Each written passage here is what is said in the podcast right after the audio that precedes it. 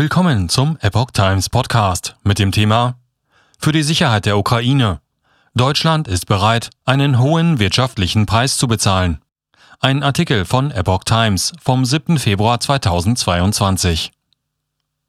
Beim Besuch von Außenministerin Baerbock in Kiew steht der Konflikt mit Russland im Fokus der Gespräche.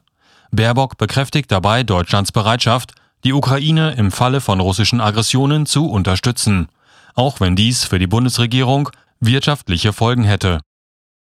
Deutschlands Außenministerin Annalena Baerbock hat der Ukraine bei ihrem zweiten Besuch innerhalb von drei Wochen weitere Unterstützung zugesichert. Man werde alles dafür tun, dass es zu keiner weiteren Eskalation kommen wird, sagte Baerbock bei der gemeinsamen Pressekonferenz mit ihrem ukrainischen Amtskollegen Dmytro Kuleba am Montag. Die Verantwortung, der Ball, liegt im Feld von Moskau. Es ist an ihnen, diese Situation zu entschärfen. So Baerbock. Es herrsche absolute Klarheit darüber, dass es Konsequenzen und Härte hätte, falls es zu einer weiteren Aggression gegen die Ukraine kommen würde.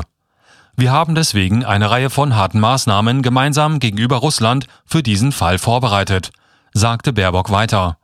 Das sei die gemeinsame enge Linie mit allen Parteien und Freunden. Aufgrund der engen wirtschaftlichen Verflechtungen Deutschlands mit allen am Konflikt beteiligten Staaten sei die Bundesregierung bereit, für die Sicherheit der Ukraine einen hohen wirtschaftlichen Preis zu zahlen. Deutschland ist auf unterschiedliche Szenarien vorbereitet. Angesichts des russischen Truppenaufmarsches an der Grenze zur Ukraine lehnte Baerbock Spekulationen über das weitere Vorgehen Moskaus ab. Deutschland und seine Partner seien jedoch auf unterschiedliche Szenarien vorbereitet. Deutschland investiere zum Beispiel in konkrete Projekte in der Ukraine, damit sich die wirtschaftliche Lage nicht verschlechtere.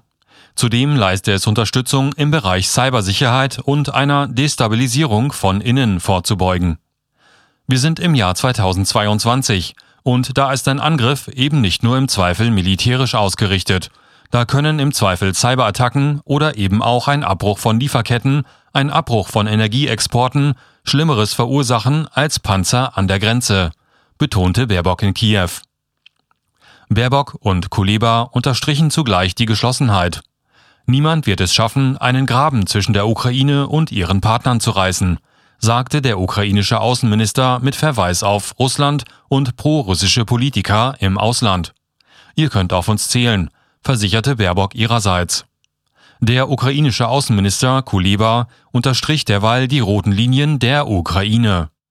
An der territorialen Integrität und der Souveränität seines Landes sei nicht zu rütteln, sagte Kuleba.